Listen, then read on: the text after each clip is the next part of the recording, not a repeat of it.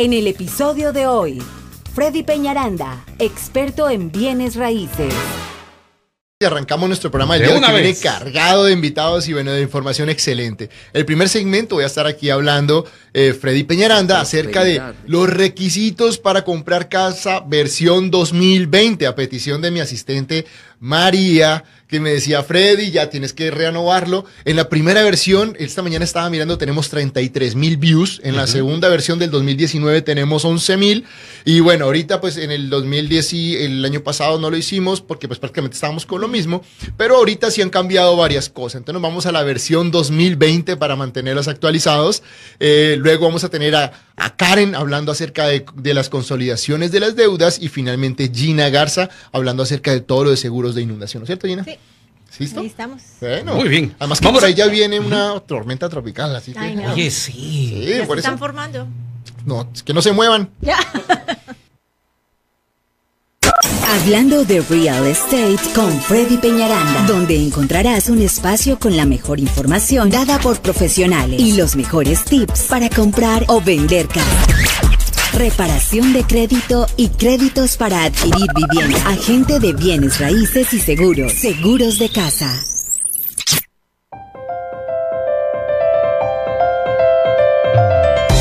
Bueno, y en nuestro primer segmento del día de hoy, como les comenté, vamos a hablar acerca de los requisitos para comprar casa versión 2020. Y hemos cambiado varias cosas, definitivamente pues estamos en una situación bastante complicada eh, y, muchos cambios han venido, como les digo, todavía esperamos qué va a ir, cómo van a ir cambiando, cómo van progresando las cosas, pero pues igual ya a petición de todos ustedes han estado preguntando mucho a mi asistente, pero bueno, ¿qué necesito para calificar ahorita? ¿Qué ha cambiado? ¿Qué está pasando?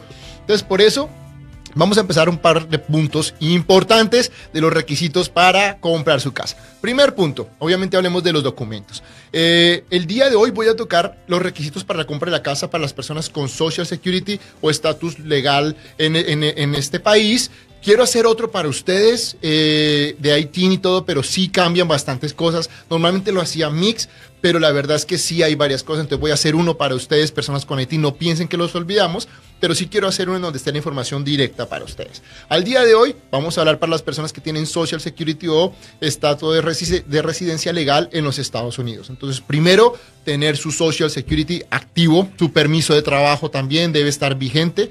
Eh, primer punto. Un segundo punto, y yo le puse ahorita la regla del 2. ¿Que ¿Qué es la regla del 2? Dos años de impuestos, dos años de trabajo, y si es independiente, debe tener su negocio mínimo dos años de existencia.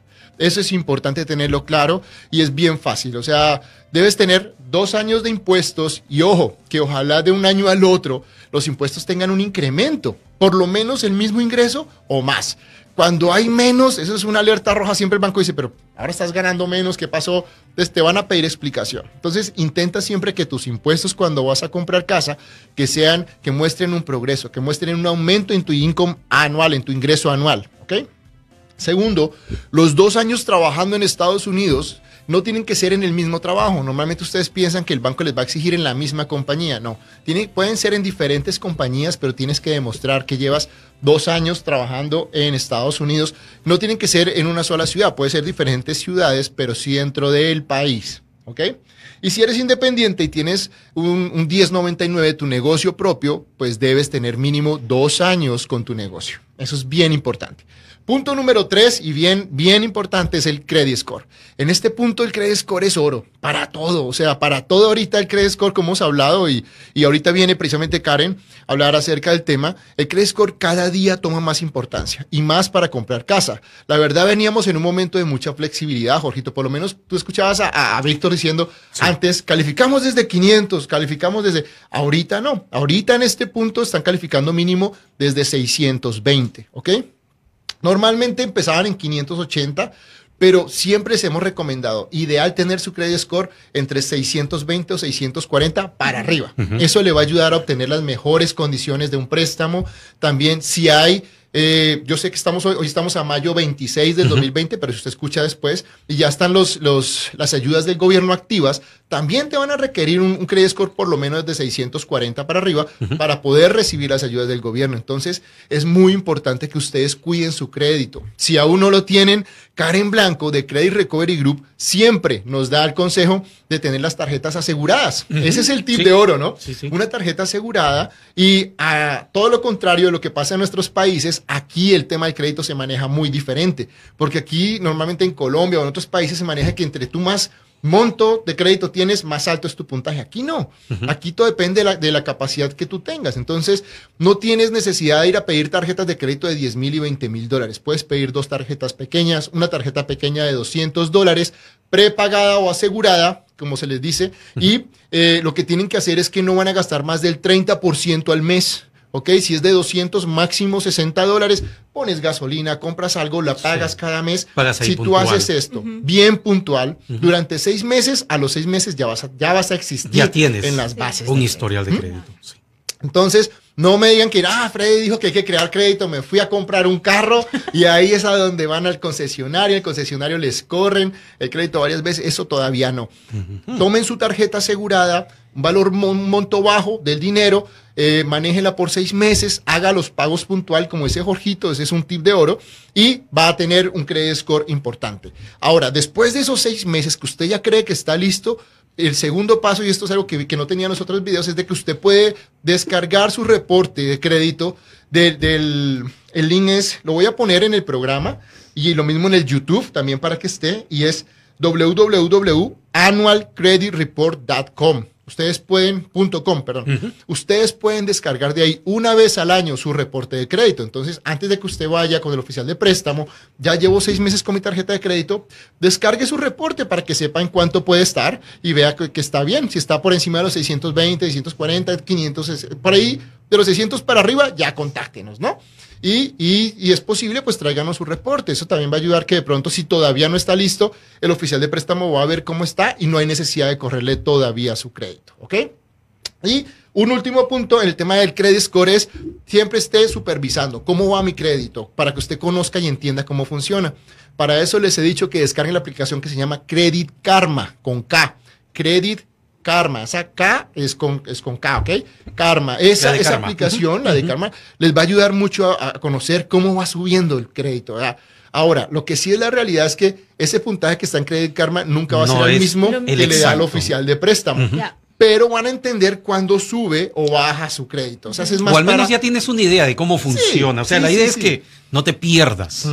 Y tienes, y lo vas monitoreando. Digo, uno no sabe si algo pasa, no. Hicieron una una verificación en su crédito y usted no la hizo, ¡pum! De una vez le llega una alerta. Entonces, o alguien, alguien usó su número de seguro social, o alguien robó su identidad, entonces te llega una, una, una alerta, un warning. Y es gratis. Tanto de descargar el reporte en, en www annualcreditreport.com con doble como en Credit Karma, sí, como en Credit Karma, ambas aplicaciones son baratas, eh, son económicas, son gratis, es más. Sí, es gratis, exacto. Entonces, en sí hay unas tarjetas que pueden tomar del banco que dan el FICO score por gratis. Sí, también algunas. Algunas ofrecen eso, entonces eh, las que toman es importante de pronto si tienen esa opción para mirar el crédito también. Todo lo que sea para poder supervisar y que entiendan ustedes cómo funciona el crédito es excelente, ¿no? Todos estos tips, perdón Freddy, es para recalcar a los oyentes porque los que nos siguen en las redes sociales, pues ellos lo vuelven a, escuchar, pero en la radio pues se escucha solo una vez, one time. Entonces, todo esto es para aquellos que tienen seguro social.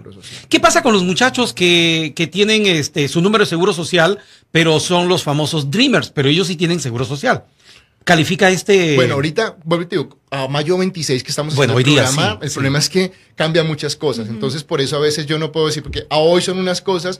Lo ideal es que ustedes se contacten con nosotros y de acuerdo a eso, pues hablamos con el oficial de préstamo. Claro. Porque los Dreamers a veces están activos, a veces no. Entonces, no quiero como, no, Freddy dijo que están Dar una información que Y es lo que me ha pasado ahorita, ¿no? No, ustedes están en los programas de gobierno. O sea, a este punto no, pero cuando lo escuche usted puede que sí estén.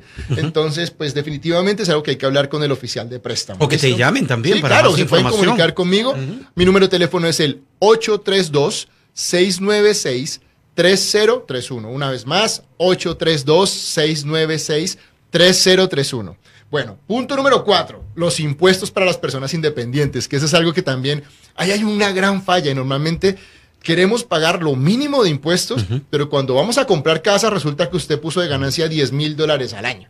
Mm. Entonces el banco va a decir, bueno, usted quiere comprar una casa con un pago de 1.500 y ganó 10 mil al año ¿Cómo, lo vas a pagar? Claro, ¿cómo, lo, piensas pagar? Entonces me viene la pregunta a mí, Freddy, ¿cuánto debería yo reportar para comprar una casa de 200 mil dólares? Yo lo que les digo es, lo importante es que usted reporte lo más cercano a su realidad al ingreso. Si puede hacerlo, su ingreso real, porque es donde el banco va a saber para cuánto lo califica verdaderamente. Entonces, dígale a la persona los impuestos, voy a comprar casa, por favor, eh, póngame mis impuestos como debe ser, ¿no? Porque a veces, obviamente, yo, yo uno entiende que a veces quieren poner sus gastos y todo. Lo que más se acerque a su realidad, ese sería el número ideal para presentárselo al banco, definitivamente, ¿ok? Eh, eso a nivel de impuestos. En el punto número 5, tenemos muchas preguntas cuando ustedes nos dicen, ¿Qué pasa si estoy en 1099 y me paso al W2? O lo contrario, estoy en W2 y me paso a 1099. Vamos a empezar en el de, si usted es empleado y pone su negocio propio. Como escuchó al principio, le, aplicaría la regla de dos, dos años. Entonces, si usted está como empleado y monta un negocio, su negocio tiene que tenerlo por dos años para poder comprar casa. Pero, ¿qué pasa si está en 1099 por dos, tres, cuatro años? Y se cambia, es más, por un año, pero se cambia a W2, ahí si no, solamente necesita dos talones de cheque para poder comprar su casa, mientras ya tenga dos años de experiencia en otras, ¿no? Que haya sido W2, montó su negocio y ahora quiere volver a W2. Entonces, en ese caso le va a funcionar bien. Muchas veces, a veces la gente dice, bueno, yo tengo la opción de trabajar en esto, en lo otro, ahorita mientras paro mi negocio para poder comprar mi casa. Es una buena opción, sí se puede hacer. Obviamente no tienes que volver a tener los seis meses en tu trabajo. Mientras tengas dos talones de cheque como W2, va a ser válido. Y eso es dos, un punto dos talones de cheque que pueden ser semanales, quincenales o, del mes. Deben ser de 30 días idealmente. O sea, casi de 30 días ideal para que el banco vea cuánto ganaste en el mes, ¿no? Correcto. De, dos quincenas prácticamente, ¿ok? Eh, luego nos vamos a, al punto número 6, que son enganches y gastos de cierre. Es importante que entiendas el préstamo que tú vas a tomar. Para eso tenemos un video que es excelente, en el que explicamos la diferencia entre el préstamo FHA, el convencional y el VA. Eh, el FHA hace que tiene el enganche del 3.5. El convencional empieza desde el 3% y el VA es 0% de enganche. Las diferencias las explica Víctor en uno de los videos de nosotros en YouTube, la verdad, excelente. Entonces se los recomiendo que lo miren para que ustedes entiendan cuál va a ser el préstamo que yo voy a tomar. Eso con respecto a, lo que es enganches y el tipo de préstamo. También pregunte por las ayudas del gobierno que estén actuales en ese momento. Si usted está en California, en California, en Miami, en Florida, en Texas, pregúntele siempre, ¿hay algún tipo de ayudas de parte del banco o del gobierno? ¿Puedo aplicar a esto? No sobra, de pronto le digan sí, de pronto no. Pregunte en ese momento. Ahora, si no es con el banco, hay que hablar con su agente de bienes raíces, decirle, puedo aplicar ayudas del vendedor también, o lo otro es del constructor en casas nuevas normalmente siempre les dan ayudas para los gastos de cierre. Sí, te pagan hasta el costo de cierre total. Algunas eh, constructoras o builders. Normalmente, ¿cuánto es lo de los gastos de cierre? Entre el 3 y el 4% del costo de la casa. Entonces, eso es importante tenerlo así. Y como les digo, si hay maneras de buscar ayudas, eh, aquí en Texas teníamos ayudas muy buenas. Ahorita estamos esperando que las activen de nuevo. Como les digo, tan pronto usted vea este video y vaya a aplicar, pregúntele a su oficial de préstamo si están activas o no. Otra cosa importante es que los gastos de cierre usted los puede provisionar tanto de su devolución de impuestos como su, su 401k. Si usted tiene 401k puede tomar hasta 10 mil dólares para la compra de su primera casa. Eso es algo que normalmente la gente no sabe. Y también recuerde que si está en renta, hay un mes de depósito que se lo tiene que devolver su rentero. Entonces de ahí podemos sacar, como dicen, rasguñando un poquito de todos lados podemos tomar. Hay un video excelente en el que nosotros explicamos 10 estrategias para obtener las ayudas de gastos de, cierre. y da un payment sin afectar su bolsillo. Ahí está en YouTube, también se lo recomendamos, es excelente. La página de YouTube, por si acaso, para los que nos Freddy escuchan en Penaranda, así tal cual, Freddy Penaranda, Freddy con una sola D, Y, Penaranda. Mi apellido es Peñaranda, pero Quilaña no vale, entonces. no, existe, no es que no valga, no existe. Lo mismo, ni vale ni existe. entonces, así, Freddy Penaranda. Ahí van, a encontrar no solo los videos míos, sino de todo el equipo. Y bueno. Pobres los que se apellían Peña, ¿no? Ahí quedamos. En pena. Pena. Sí.